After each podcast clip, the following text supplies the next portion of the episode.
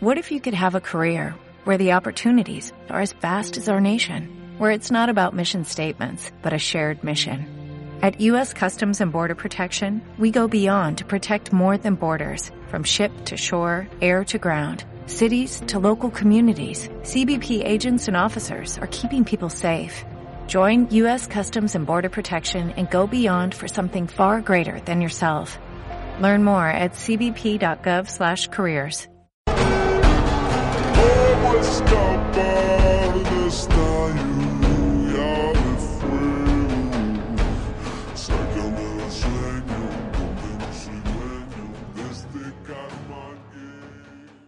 Hola, buenas noches y bienvenida un viernes más a vuestro programa Ir Acuario.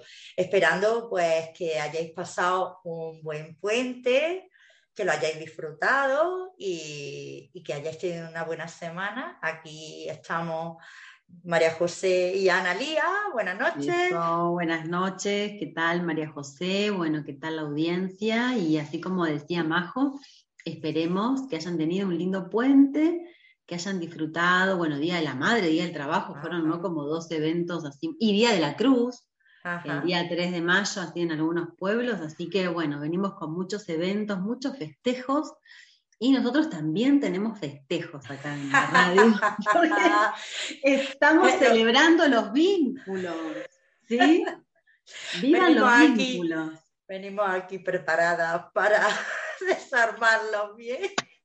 Claro, cele- celebramos qué cosa celebramos y que tenemos la posibilidad de desarmar nudos, ¿no? De ir comprendiendo este embrollo, o sea, cómo es que se generó el nudo y cuáles son las estrategias, ¿no? Y las herramientas que tenemos para Sí. desanudar y generar, no nudos, pero podemos generar una trenza, por ejemplo, ¿no? Podemos generar otras formas de, vincularnos, ¿no? Entonces, bueno, Exactamente. Es ver eh, cómo nos hemos enredado y cómo salir de ese enredo, ¿no? Exactamente. Así que bueno, Entonces, estamos re contentas porque un oyente dejó una pregunta o un Que es oro- oro puro. es oro en polvo.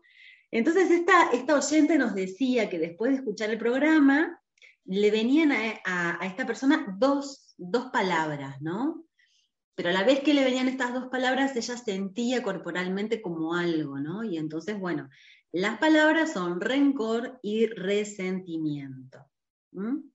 Entonces, bueno, yo voy a empezar abriéndolo desde la mirada de Hammer y después Majo la va a estar abriendo desde la parte más del coaching y, va- y vamos a ver, ¿no? Cómo estas dos miradas, que en realidad están muy interconectadas, eh, nos van a llevar, digamos, a, a una moneda, ¿sí? Que parecen dos caras distintas, pero que pertenecen a un mismo todo, ¿sí? Así que está, está bueno esto. Entonces, bueno, desde la mirada de Hammer, Hammer nos dice que el rencor, bueno, el resentimiento es el resentir de la misma sensación del rencor. ¿eh? Vamos a amigarnos con estas palabras, porque estas palabras son perlitas para saber dónde estamos apoyados, pero no esta persona, dónde está apoyado el humano, ¿sí? Porque todo esto tiene que ver con programa. Así que, bueno, por eso justamente Claro, está y la eso- decodificación. Y ¿eh? eso que tú dices de resentir es que te lleva al mismo programa que sigue activo y se vuelve a activar y, si- y sigue ahí. Sí, porque es un recordatorio, exacto. El resentir es un recordatorio del rencor. ¿Por qué? Porque si nosotros somos un vehículo y tenemos un motor, ¿sí? Y ese motor está apoyado en un programa, bien. Imagínense un coche y el motor. ¿Vieron cuando nosotros lo ponemos en arranque que hace brum, ¿no? Entonces, imagínate que estamos todo el tiempo con ese acelerador, ¿no? Como queriendo arrancar, pero no arrancamos. Queriendo arrancar, pero no arrancamos, ¿sí? Entonces, es una manera de como mm, de ralentizar eso que yo quiero hacer, pero que no puedo, ¿sí? Claro, quiero hacer un movimiento, ¿no? Quiero Haz un hacer- movimiento en activo, pero pasivo, ¿sí? Ajá. Ahora lo vamos a ir abriendo, por eso está bueno que nos veamos como si fuésemos un coche y es como un encendido pero bajito. O sea, el coche no está andando, no estoy haciendo la acción, pero ese sentir me hace recordar que tengo algo que atender pendiente. ¿eh? Y entonces ese sentir tiene que ver eh, con la sensación de culpa contra alguien. Entonces ese sentimiento nos tiene atrapados en la sensación de no poder salir de ahí hasta hacer algo para liberarme de esa tensión. Entonces es lo que les estoy contando del coche, ¿sí? Ese brum, brum, me hace recordar el resentir a que hay un rencor, una sensación de culpa de algo que sucedió que hasta que yo no haga algo, esa tensión no se va a parar adentro mío. El rencor esconde una necesidad. Esto por eso les decía que es una perlita, es muy importante. Esa, esa necesidad es la de no mirar hacia uno mismo para no tener que cargar con la culpa de algo. ¿m? Claro, y ese rencor siempre es hacia afuera, lo que estamos echando es esa culpa o intentar echarla afuera. Claro, claro, exactamente. ¿Por qué? Y porque la culpa esconde un miedo. A la responsabilidad. Hacerse responsable. La sensación de culpa nos avisa, es un avisador, ¿sí? De que las malas consecuencias, o sea, que la acción, me está avisando de que esa acción que yo tengo ganas de hacer, me puede traer una mala consecuencia. ¿eh? El rum, por eso resiento, porque hay algo, ¿sí? El resentir esconde una necesidad, ¿sí? Que es la, ¿cuál es? La de no mirarme a mí mismo, mirar hacia afuera, ¿sí? Y a la vez la culpa esconde un miedo, ¿sí? Que es el tema de la responsabilidad, que tiene que ver con qué? Con esa sensación de culpa que nos va a avisar que algo que yo voy a hacer puede ser que tenga malas consecuencias. ¿Y eso dónde está? En nuestras memorias. ¿m? Mm. Y esas memorias que tienen que ver, y con nuestro árbol, con nuestros ancestros, ¿sí? Ojo te está diciendo que esa acción que pensás hacer puede traerte consecuencias. Ajá, ¿eh? en, en otro momento, No me animo a hacer la acción que quiero. claro, porque en otro momento trajo malas consecuencias. Entonces ha quedado esa memoria. Exacto, ¿sí? Mm. Entonces, me quedo como en una alerta de venganza. Esto en la antigüedad se llamaba piel de oso, el conflicto de piel de oso, el conflicto de la culpa. Porque en las antiguas aldeas, cuando entraba, cuando un oso atacaba una aldea, que iba, digamos, con el ser más vulnerable, que se iba a atacar a un bebé, toda la aldea no dormía por los días que hagan falta hasta que los hombres no viniesen con la piel del oso. Cuando venían con la piel del oso, entonces la aldea volvía a dormir. Esto hoy en mí, ¿qué quiere decir? Que hasta que no encuentro el culpable, o sea, el inconsciente biológico necesita sí o sí encontrar un culpable, ¿sí? Para A- al Eh, que pueda mm, echar. Entonces, eh, sería como mm, eso, eh, eh, mantenerte dentro mm, de ese bucle, porque no te deja salir la culpa. O sea, está atenta, alerta, hasta Sí. darle una salida, hasta Claro. encontrar una solución, por así decirlo. Lo que ocurre es que la solución también te la niega, porque es la que te viene, ¿no? Bueno, en realidad siempre, siempre esto, porque en realidad nosotros nos mantenemos en ese rencor con una sensación de venganza. Claro. ¿Por qué? Porque hay algo injusto, o sea, el castigo me va a venir porque yo tengo que pagar un precio, Ajá. ¿sí? O sea, esto a mí me va a salir caro, claro, el otro hace esto y yo ahora tengo que pagar tal precio porque fíjate lo que hizo, ¿sí? Fíjense que esto que estamos hablando es muy común en, en las parejas. Sí, sí. En la culpa, todo el tiempo se está jugando, la culpa la tiene uno, la tiene el otro. Sí, se la van pasando, exactamente. Exactamente. Entonces, ese conflicto de, de, la piel del oso tiene que ver con el miedo a la responsabilidad, que tiene que ver con conocer, digamos, las consecuencias de esa acción. ¿Sí? Y no querer asumirlas. Exactamente, y conocer las causas, porque si hubo un efecto es porque hubo una causa. Entonces, nosotros en el programa anterior estábamos hablando de los, mm, de los reinos, y el reino animal es mantener la culpa afuera, o sea, es reactividad ante esta situación, ¿sí? Y mantenerme en ese bucle, que es un poco cómo vivimos socialmente, ¿no? Sí, porque nos vamos pasando eh, la pelota, la culpa y, imponeamos y nos podemos pasar la vida entera, sí. Y cada vez como que va creciendo la bola de nieve, ¿no? Cada vez se hace más grande. Exactamente. Entonces, asumirnos humanos conscientes es cuando, digamos, hacemos el cambio y empezamos a interiorizar que en vez de la culpa, ¿sí?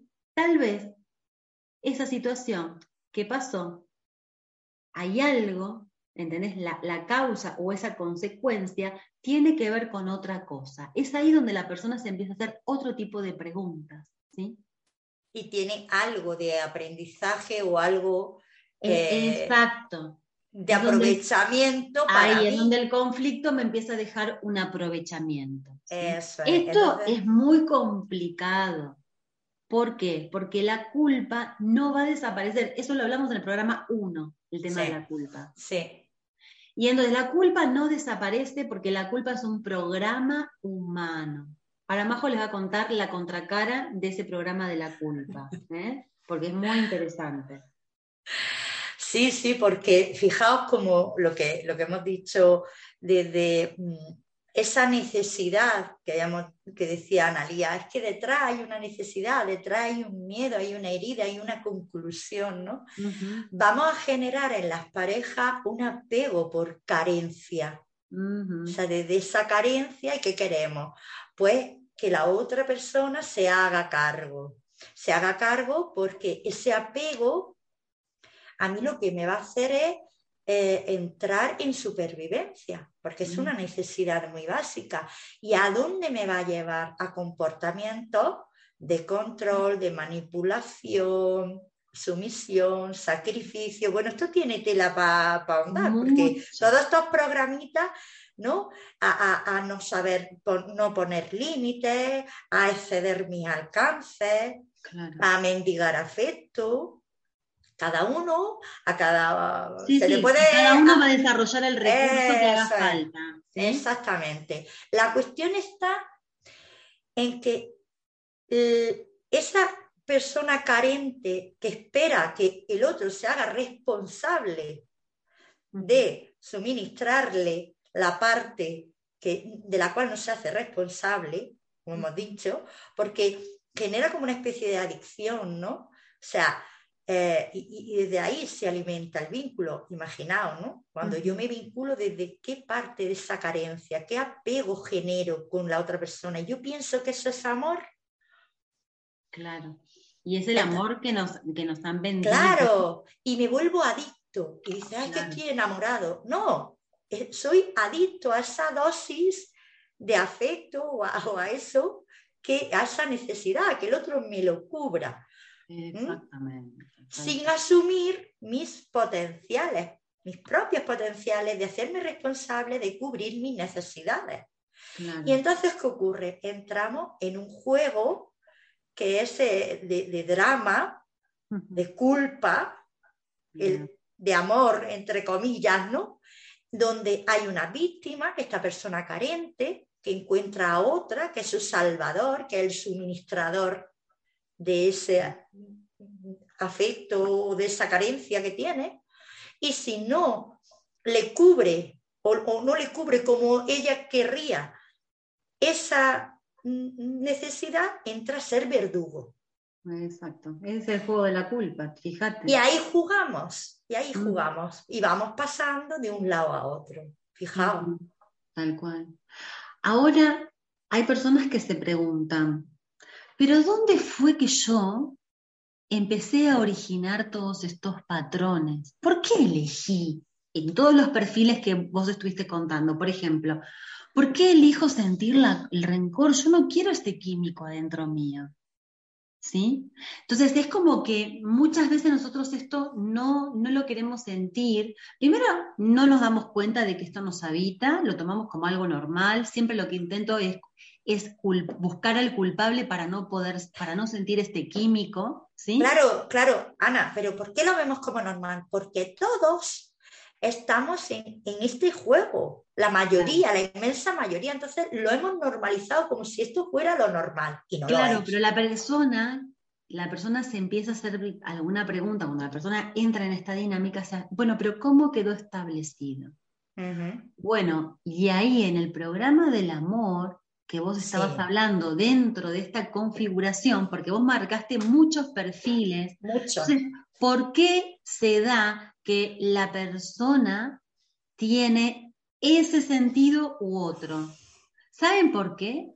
Porque queda inoculado en el proyecto sentido. ¿sí? O sea, cuando nosotros hacemos en, lo que es biodecodificación, en las consultas, hacemos, eh, digamos, la, usamos la herramienta de lo que son las memorias uterinas, ahí es donde empieza la persona en sus propias aguas y en sus ondas, empiezan a sentir cómo estaba mamá, cómo, está, cómo era la relación de mamá antes de tenerme. Por eso se hace el proyecto sentido de los nueve meses de, nueve meses de embarazo y un año antes, de, o sea, cuando se empieza a gestar el proyecto y sentido, cómo estaban antes. Se sentía sola, se sentía desvalorizada, tenía celos, se sentía engañada, abandonada, ¿sí? Tenía un amor imposible. Se sintió violada, se sintió usada, frustrada. Fíjense todo lo que estamos diciendo, ¿no? Entonces, a partir de todo eso, es donde yo voy a sentir el input de una situación u otra, o un malestar u otro, y a partir de ahí voy a estar atrayendo ¿sí? a ese vínculo que me va a dar el juego de un tipo de relación. Claro, el complementario. Exacto, que me va a estar mostrando qué cosa. Y toda esta carencia, ¿sí? Es lo que vos decías, todo esto, si yo vengo con esta sensación y ese input de desvalor, bueno, la persona, digamos, me va a estar mostrando delante de mis narices ese desvalor que yo siento. Claro, y luego... pasa que yo lo voy a culpar a él que me desvaloriza o a ella, ¿sí?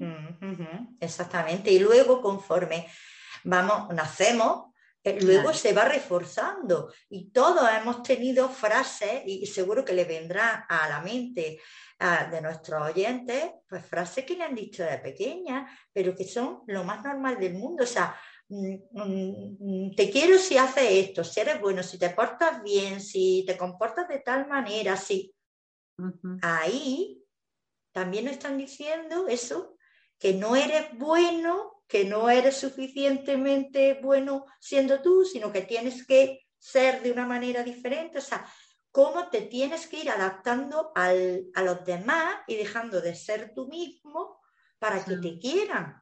Entonces, por eso luego entramos en esos roles. Claro. Y dependiendo de la asignación que nosotros hayamos tenido en, nuestro, por ejemplo, en qué número de hermanos soy, si soy el primero, si soy el segundo, el tercero, en fin, ¿no? Vamos el mayor, el pequeño. Asignaciones, claro, vamos haciendo, vamos teniendo asignaciones donde dependiendo, ¿no? qué necesidades hubo en el árbol, bueno, cada uno, como es un futuro del árbol, va a estar, digamos, cumpliendo ciertas funciones, ¿sí? Por eso muchos pueden decir, bueno, a mí esto no me pasaba, somos de la misma familia, eh, yo tuve, estuve desafortunado en el amor, pero mi hermana no, y, y por qué a mí sí, y por qué el otro no, si tuvimos la misma infancia, ¿no? Bueno, qué pasaba ¿no? E, en, ese árbol que ahora yo tengo que estar mostrando esto, ¿no? Y luego ¿Qué pasaba en esos árboles, ¿no? ¿Cuáles son las lealtades familiares? Totalmente. Y luego también de, manera cognitiva, por así decirlo, ¿no? Mm, también depende, aunque el entorno sea el mismo, los estímulos sean los mismos, cada uno tiene como unos filtros, una manera donde te pega, donde, donde eh, tú lo interpretas de una manera y tu hermano lo interpreta de otra y a ti a lo mejor eres mucho más sensible y una cosa que al otro le ha pasado desapercibida, para ti te genera un trauma. Claro. Y sí, todos necesitamos una base, digamos, de trauma para venir a hacer esa experiencia en divergencia, ¿no? Ahora, cuando nosotros eh, comenzamos a, a tomar esta conciencia, ¿no? Del humano consciente, donde estamos como más reflexivos, por ahí entramos al trapo, porque por ahí necesitamos entrar al trapo en estas idas y vueltas, pero en un momento determinado nos, nos ponemos a reflexionar y decimos, bueno, ¿qué está pasando conmigo? ¿Qué me está mostrando mi pareja? ¿Qué me querrá decir esta situación? ¿No es cierto? Y ahí es donde nos vemos que los conflictos, ¿sí? Son la contracara de esa comunicación, ¿no? Ahí empezamos a abrir los espacios internos nuestros para empezar a vernos nosotros mismos como haciendo un inventario constante de los recursos que contamos, qué cosas son de las memorias, qué, en qué cosas estoy en repetición respecto a eso, cuál era mi proyecto y sentido, qué sentía mamá. Ahí me pongo a investigar, me vuelvo un investigador de acuerdo a lo que la realidad me trae pero también en lo que me da carga, porque ahí donde me da carga claro. es donde yo veo la posibilidad de actualizar un patrón. Exactamente, exactamente. O sea, dejar de poner el foco fuera y empezar a ponerlo dentro, no esperar que los demás nos acepten si no nos estamos aceptando a nosotros, porque aquí salta también mucho lo que es el autorrechazo y, y que ya estuvimos hablando del rechazo y tal, bueno, aquí nos salta mucho que también lo echamos hacia los demás, ¿no? Los queremos echar fuera, eh, eh, pero realmente estamos rechazando una parte de nosotros, tenemos que verla. Y también eh, el autorrechazo tiene mucho que ver también con, con la perfección, porque, porque, claro, desde los ojos de nuestros padres, bueno, y de, y de, la sociedad, somos muy imperfectos. Entonces, todo eso, ¿a mí dónde me pega? Esa es la, observación también, ¿no? Claro. Exacto. ¿Mm? Y ahí donde nos pega, bueno, ahí se va abriendo, ¿no? O sea, dónde te pega, cuál es tu emoción. Fíjese, por eso yo rescataba muy importante de esta persona, ¿no? que haya podido sentir en el cuerpo estas dos palabras, porque se, ha abierto un mundo, ¿no? O sea, lo que hay detrás de esto es un mundo en sí mismo. Sí, porque cuando uno se anima a poner el foco en uno, mm. ahí es donde uno decodifica, porque esa emoción, por eso cuando hablamos de, de, de ay, ¿cómo es esto? De gestionar emociones, en realidad no estamos gestionando emociones, porque las emociones no son ni buenas ni malas. Las emociones son un apoyo energético, porque es una energía en movimiento, que lo que apoya es a un movimiento que está inhibido. Mm. Fíjense cómo se explicó en esa correlativa de cómo es ese rencor lo que hace.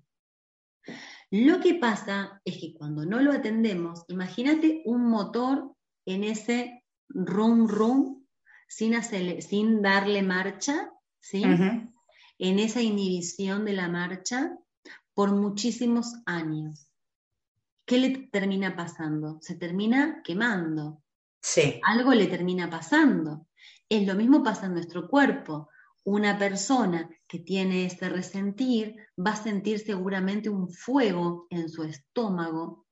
¿Por qué? porque su cuerpo va a estar todo el tiempo ¿eh? cada vez liberando un ácido ¿eh? para poder asimilar esa situación que el inconsciente biológico lo va a tomar como tóxico. porque hay algo que está mal y yo estoy en ese modo venganza, no pudiendo hacer la acción porque eso me va a traer una consecuencia. Y yo estoy con, esa, con ese pedazo que no lo puedo estar asimilando, ¿sí? Entonces tal vez la persona empieza a tener un poco de gastritis, tal vez, ¿sí? Úlceras, tal vez. ¿Se entiende? O sea, ¿está mal o está bien? No está mal el síntoma. El síntoma lo que hace es le está colaborando. ¿La emoción está mal? No, no está mal la emoción. Le está colaborando a una acción individa. ¿Se entiende? Entonces vamos haciendo la seguidilla hacia adentro hasta descubrir, ah, bueno, este programa, claro, viene instalado porque la abuela o porque mamá un día se este, hicieron la acción inhibida y qué sé yo, el abuelo la mató, no sé, qué sé yo, se me ocurre poner algo dramático, ¿no es cierto? Entonces, ¿qué quedó en el árbol? Que cuando vos decís algo, respecto a la acción de otro, bueno, fíjate la consecuencia, ¿no?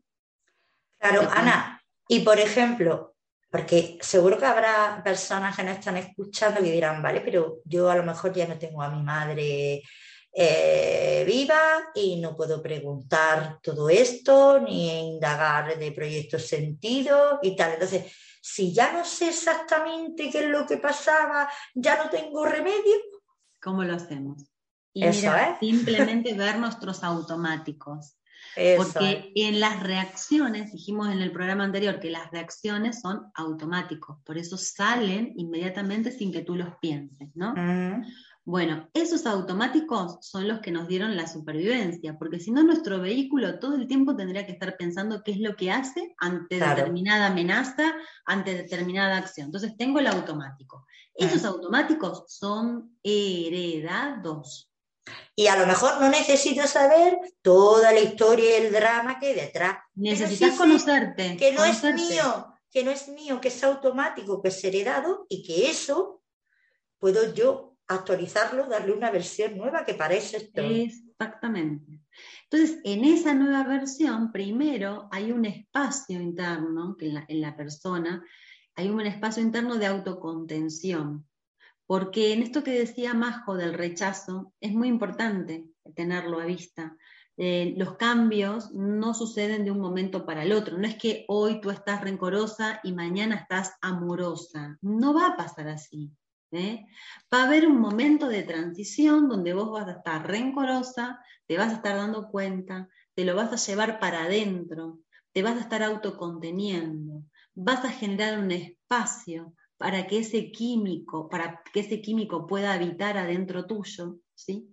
Y a partir de ahí es donde tú te vas a desafiar en decir, ¿es verdad que si yo digo tal cosa me pueden matar?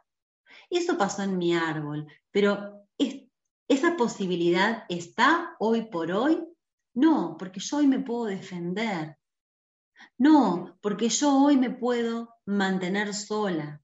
No, porque yo hoy cuento con otros recursos. Entonces, ¿cuál es el miedo que a mí me está atando en este momento? Claro. Entonces, ven la, la, diferencia. Primero me genero ese espacio para dentro mío hacer ese diálogo interno, pero primero tengo que, ya te digo, primero el químico y, y ese químico poder contenerlo y ahí es donde empiezo el proceso de autoaceptación. Exactamente. Con los recursos que tengo. Claro. Porque para... por fueron dados. Totalmente. Y por eso también eh, eh, en, las semanas pasadas hemos estado dando algún que otra herramienta para hacer eso, para contenerte. O sea, porque ese químico va a querer salir. O sea, como tú dices, es, es un programa que se activa y te lleva a un movimiento con una energía para que tú tomes una acción. Claro. Entonces, si yo, ¿cómo me paro yo en, esa secuencia que, me, que, me, tira? Tengo que poner un espacio en medio de esa secuencia para contener la acción. Claro. Entonces eran las herramientas que dijimos. Ve a hacer deporte, cógete y vete aparte y en un papel escribe todo eso que quieras hacer o todo eso que le quieras decir o todo eso que para volcarlo ahí pero mm, contener el impulso. Es la decisión.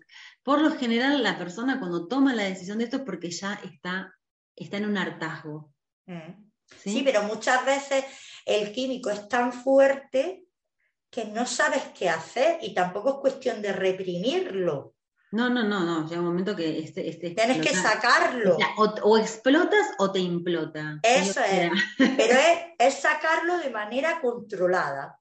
No que arrase y, y, y sigamos alimentando lo mismo, seguimos en el pimponeo. Claro, exactamente. Y si no, eh, vale, lo tengo que sacar porque es verdad, porque si, que si no. Y es un tiempo lento. Exacto. Y es generarnos en los espacios internos, los espacios lentos, ¿sí? De observación. Muy lento.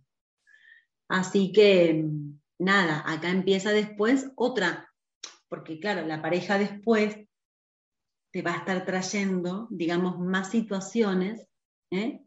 Eh, que tiene que ver, bueno, cómo era la pareja de mi mamá con mi papá se sentía desvalorizada porque tenía que estar dentro de la casa, se sentía desvalorizada porque no aportaba económicamente. Era tenido en cuenta su aporte. Acá ya entran a jugarse otras cosas hmm. ¿eh? que en el momento, hoy por hoy, nosotras también lo podemos traer como herencia, ¿sí? Y, y es acá donde nosotros nos vamos desafiando cómo es esto de generar ¿sí? nuevos espacios, ¿Cómo es esto del, modo captación de otras posibilidades, no? Totalmente, totalmente, Ana. Mm. Sí, porque eh, ahora mismo que tú estabas hablando, fíjate cómo se genera también eh, muchos conflictos internos, que muchas veces también te lo pueden mostrar fuera, entre todo lo que tiene que ver con la conciliación laboral con, la familia. Porque ahí también salta mucho la culpa de tener que dejar a los hijos para irte a trabajar, como que no los tienes bien atendidos, como... Sí, sí. Es como que la mujer está como en una, es como en un punto, ¿no? es hacia atrás y hacia adelante, ¿no? O sea, o, creces profesionalmente, laboralmente, o bien eh, decreces, digamos, en la parte de la maternidad. Pero es como que, exactamente son roles que aparentemente o, según cómo se están montando pueden ser incompatibles. Claro. No tienen por qué serlo, ¿no? Pero el, intento que estamos haciendo las mujeres de hacerlo compatible eh, nos excede eh, eh, porque es una carga muy grande. Entonces ahí surgen también los problemas en las relaciones y en los vínculos de tienes que echarme un cable, no, yo me ocupo de todo, salgo a trabajar, pero también yo cuando los niños están malos, cuando es mi responsabilidad. Claro, exactamente. Es que, bueno, estábamos hablando del, es que nos vamos a meter eh, eh, en otro programazo que es el de la madre, el programa madre. Pero bueno, es, un poquito más adelante porque necesitamos seguir viendo qué pasa, ¿no? Con el Cuando la persona, cuando, cuando yo me hago estas preguntas respecto a lo que es la generación, ¿no? Porque quedó, quedó como muy a vista que, digamos, la mujer para estar a la altura, necesitamos, digamos, como el mismo aporte, la misma manifestación. Entonces, o sea, todo es eh, equiparable a lo que es la parte económica, ¿no? Pero el tiempo, ¿es económico? Cuando yo aporto mi tiempo a la crianza dentro de lo que es una empresa ¿sí? familiar, ¿Es económico el tiempo o no es económico el tiempo? Mm. Mi aporte de tiempo, ¿vale o no vale? Entonces ahí es donde nosotras, primero, el aporte de la maternidad, ¿no? nosotros, o sea, como valor de mujer, traemos ese aporte, ¿no? Importante que es un, que es, es algo que está muy, está es tan obvio que no lo tomamos en cuenta, ¿no? Es que esa, esa es la cuestión, que, que no, damos, no nos damos cuenta del valor que eso tiene. Y sin embargo lo que vamos buscando y también eh, eh, eh, donde se cimentan muchísimas relaciones es en, en cubrir, o sea, en quiero que el otro me cubra necesidades, pero yo también quiero que el otro sea muy carente para yo cubrirle. Y desde ahí yo Claro, le- sentirme valiosa. Le generás necesidades al otro, al vínculo. Que yo, yo me sienta valiosa, yo sienta que, que- que- que soy importante, ¿no? Tengo un sentido de importancia porque yo lo he oído por ahí. Decir, es que tú qué ibas a hacer sin mí. Ya. O sea, es como robo los potenciales del, del, otra, del otro para yo ser importante, para dejarlo también eh, inmaduro, porque Claro. son dos inmaduros, son dos niños sí, jugando claro. a esa estrategia y eso, eso es lo que nos venden como amor. ese juego de la carencia, de la necesidad, de la manipulación, porque desde ahí justifican como que tiene sentido su vida. Bueno, no te olvides que en el cuarto marcador, ¿no? Que es el tema justamente que estamos hablando de relaciones, se trata justamente de la sustitución del faltante. O sea, siempre se va a estar tratando de la falta. Claro, Por eso, cuando yo me emparejo, en realidad me emparejo con una falta mía también, ¿no? Por eso antiguamente se decía mi mitad de naranja, ¿no? Y ahora somos un equipo que nos complementamos. El tema es cuando yo asumo desde ese humano consciente que el otro me está completando, pero que yo lo tengo que aprender para generar una propia autonomía autosustentable como antena que soy. exactamente. Y desde ahí, los dos seguir en un vínculo, pero desde, desde dos personas que están individualizadas. ¿sí? Y que comparten, pero Y no hay... comparten desde una integridad. Eso sería como el ideal, digamos, en lo que estamos ¿no? procurando este, de la quinta etapa de la vida sobre la Tierra, ¿no? Vamos por ahí. Sí, pero tenemos primero que filtrar. Pero primero tenemos que filtrar todos estos programas que vienen como base para generarlos en una base estable y a partir de ahí empezar a hacer un inventario, ¿no? A mí se me ocurría esto del inventario, porque estamos con el tema del inventario eh, a nivel de programas, ¿no? Pero ¿qué tal si hacemos un inventario en lo concreto? Te vas a tu armario, te vas a tus cosas, ¿sí? Y haces un inventario de todo lo que vos crees ser con todo eso. ¿Qué te define, no? Primero, eh, cuántos zapatos necesitas al año, ¿no? Cuánta ropa necesitas al año, ¿sí? Cuántas pinturas, qué cosas tenés, qué cosas, ¿no? En esa potestad de tener cosas.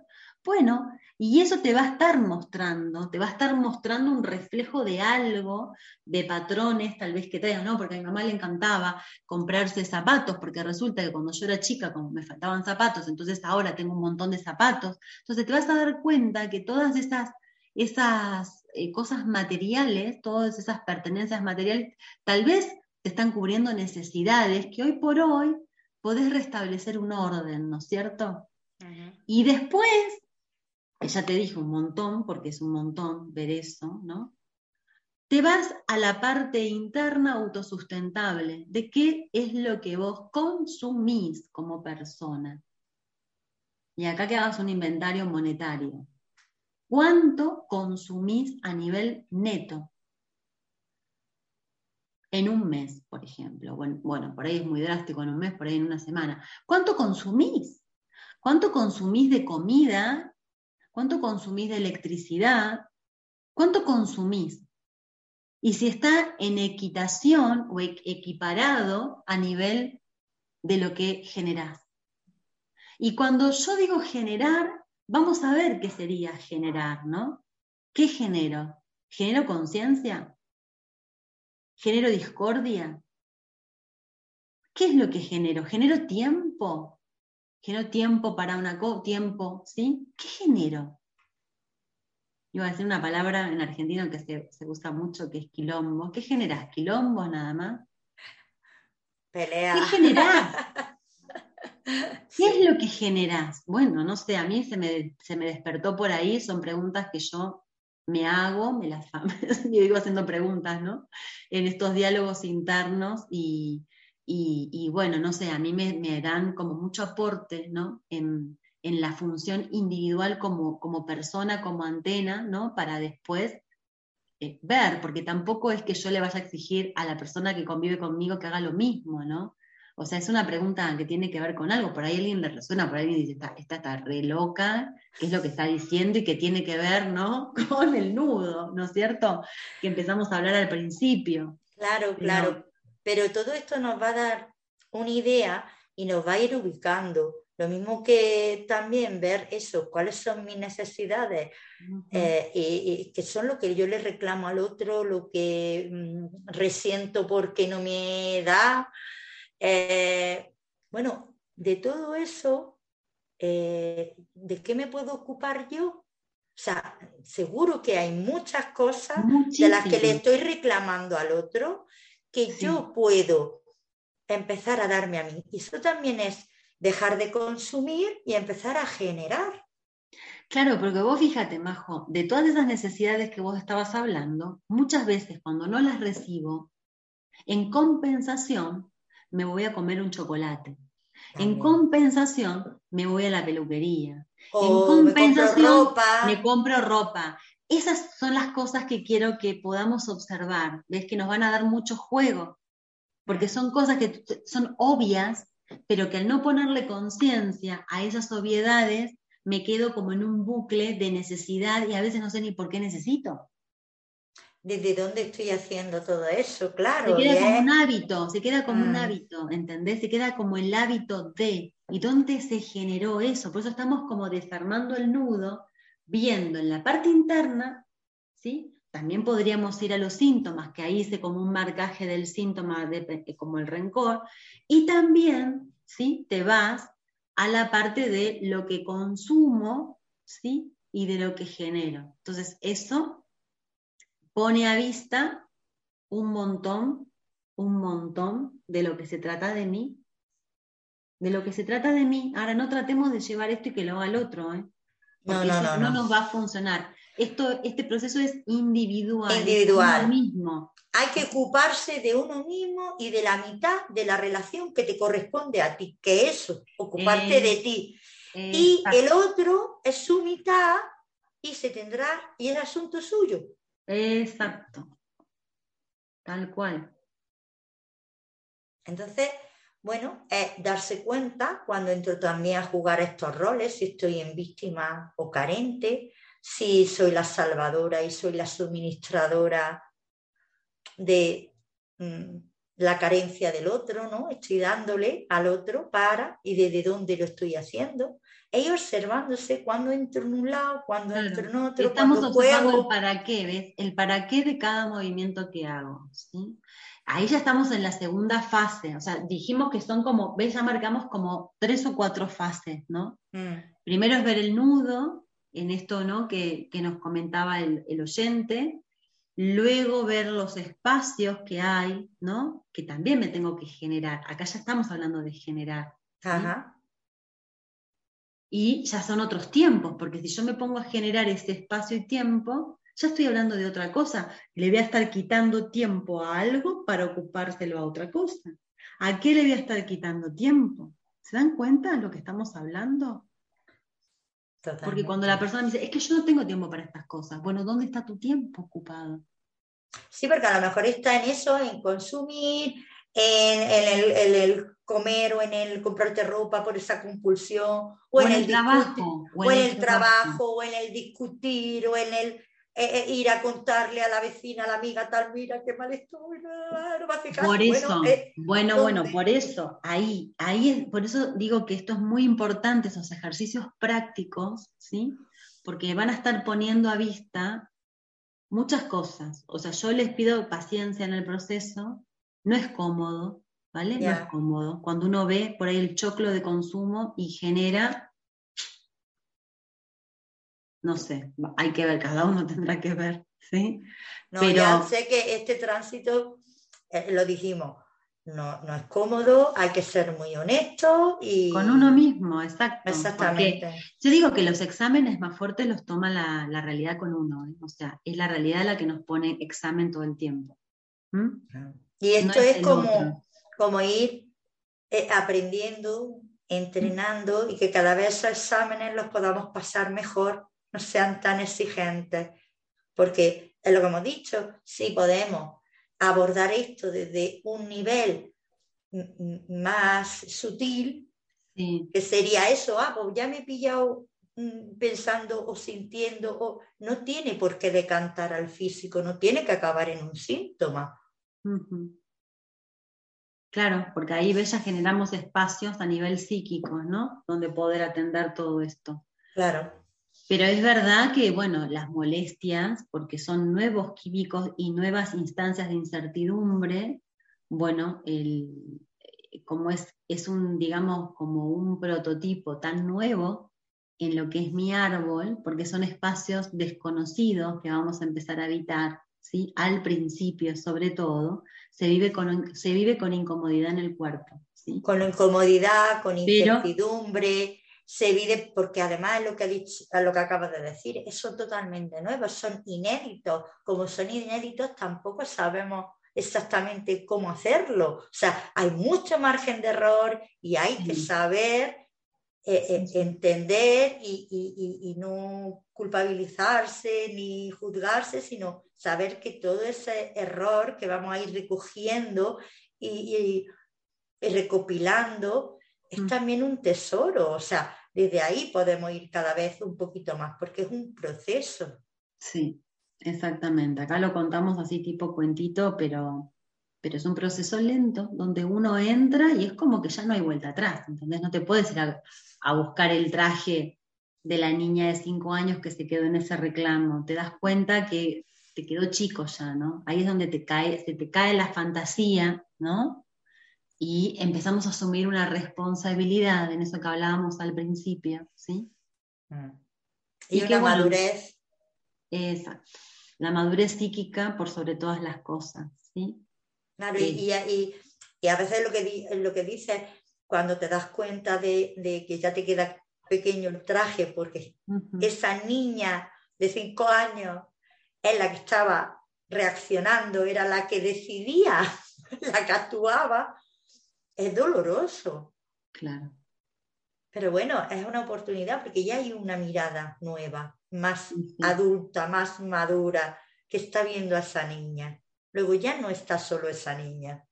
Y en este desvalor que hablábamos, porque también el rencor está relacionado ¿no? con el desvalor, Mm, eh, bueno, fíjate que eh, asumir estos espacios que no, que no fueron eh, tocados por otros en el árbol, va a hablar de un agregado de valor al árbol.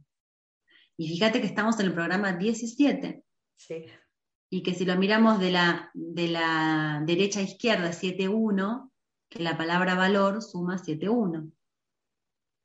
Así que fíjense, es un programa potente. ¿eh? ¿Eh? Así que ahí vamos, ¿no? Vamos por el proyecto de ese agregado de valor como un proceso. ¿sí? Entonces vamos viendo el desvalor para agregar valor y así vamos, ¿no? Generando valor en todo lo que vamos haciendo. ¿sí? Así que Y, y Bueno. fíjate que la misma palabra, valor, significa lo que has dicho, ¿no? Ese, eso algo que es valioso, pero también es valentía. mm, Y hay que tener valor también. va- vaya, esa y tan- valentía. y tanto, y tanto. Así Pero que- es que, mm, es que, mm, no sé, uno que está en el proceso en sí mismo, ¿no? Hace bastante tiempo, eh, te vas dando cuenta de que merece la pena, ¿no? Eh, conocer, conocer, conocerte, conocernos, ¿no? Es que, es que el, el, verdadero amor, que no es lo que hemos estado hablando hasta hace un, un, momento, todas estas cosas que no lo venden como amor, que en realidad es miedo, egoísmo, etcétera, etcétera. Sí, es un programa para mantenernos atrapados en el sistema. El verdadero amor solo se puede eh, eh, vivir desde la autoaceptación y la autoaceptación necesita de autoconocimiento. Uh -huh. Entonces, ese es el verdadero amor. Saber cómo funciono, saber mis errores, saber eh, eh, que, que, todo eso opera dentro de mí y aún así aceptarme y decir, vale, puedo ser una nueva, algo mejor, sí, aún así me sigo amando como soy. Entonces, no pretender que los demás nos quieran, si cuando no somos, cuando yo soy la primera que no me acepto y claro. que no me quiero. Entonces, y que no ahí... quiero el proceso, que no me gusta este químico, que me lo quiero quitar del medio, ¿sí? Porque entramos en todo eso, ¿no? Totalmente. No me aguanto, cuando me escucho no me aguanto, me recuerda a la voz de mi abuela, qué sé yo, ¿no? No, no quiero, y quiero cambiar, y me quiero cambiar, y me quiero cambiar. Estamos sí. todo el tiempo con el querer cambiar, querer cambiar, querer cambiar, ¿no?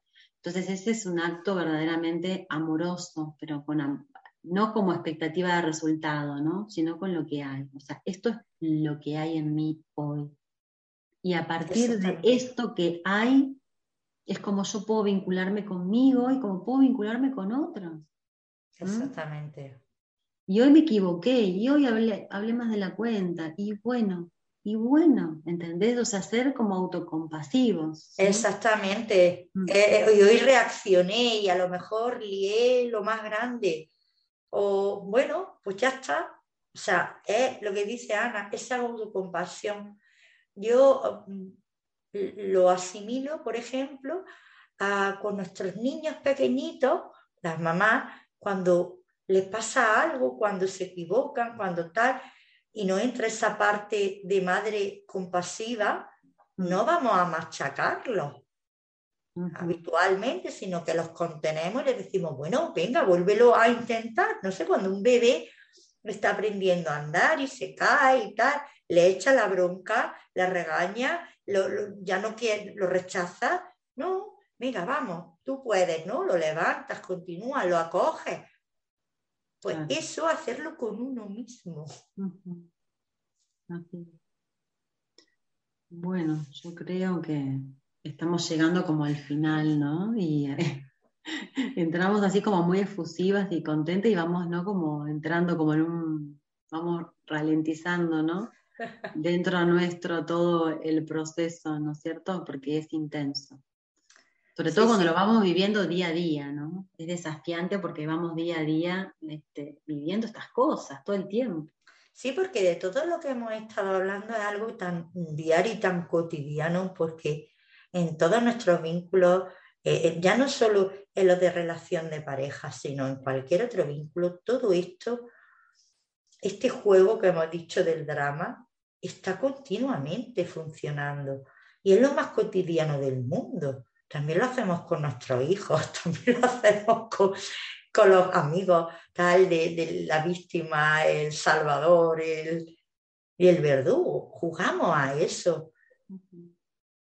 Entonces ir dándonos cuenta, ¿no? En dónde entramos, en qué rol, en qué personaje, pero sin juzgarnos. O sea, ir dándonos cuenta, bueno, pues esto es lo que a mí me ha servido, porque la víctima eh, se hace la víctima no por gusto, tiene muchas ventajas, aunque no sea consciente de ello, pero ser víctima tiene ventajas que le ha servido de supervivencia. Total. Porque la atienden, porque la miran, porque la cuidan, porque cuántas personas viven quejándose y llorando ¡ah! y está todo el mundo atento a ella.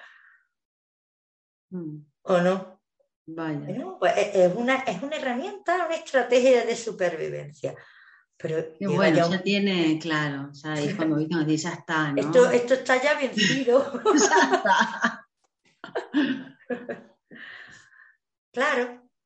Bueno, pues como tenemos muchísimo por delante para abrir, porque ya era, creo que ya mm, eh, nuestros oyentes... Hay tarea, ¿eh? Tarea.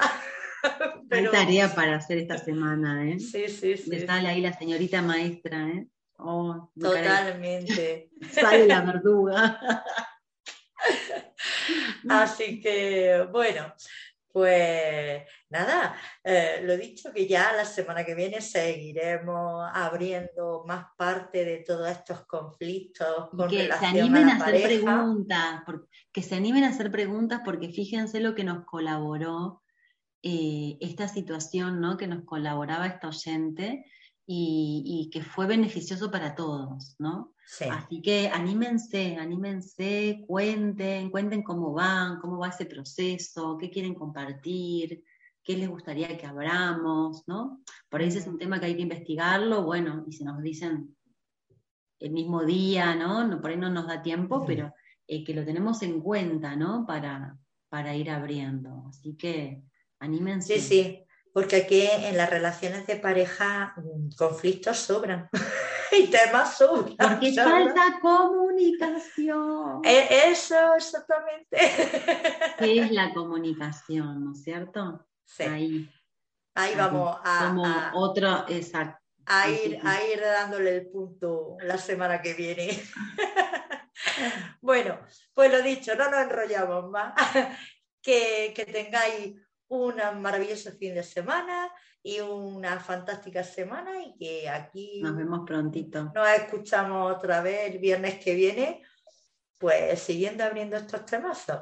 Esto, con los temazos. Un abrazo para todos, nos vemos el próximo viernes. Chau, chau. Besos, adiós. ¿No te encantaría tener 100 dólares extra en tu bolsillo?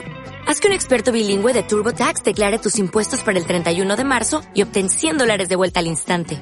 Porque no importa cuáles hayan sido tus logros del año pasado, TurboTax hace que cuenten. Obtén 100 dólares de vuelta y tus impuestos con 100% de precisión. Solo con Intuit TurboTax. Debes declarar para el 31 de marzo. Crédito solo aplicable al costo de la presentación federal con TurboTax Full Service. Oferta sujeta a cambios o cancelación en cualquier momento.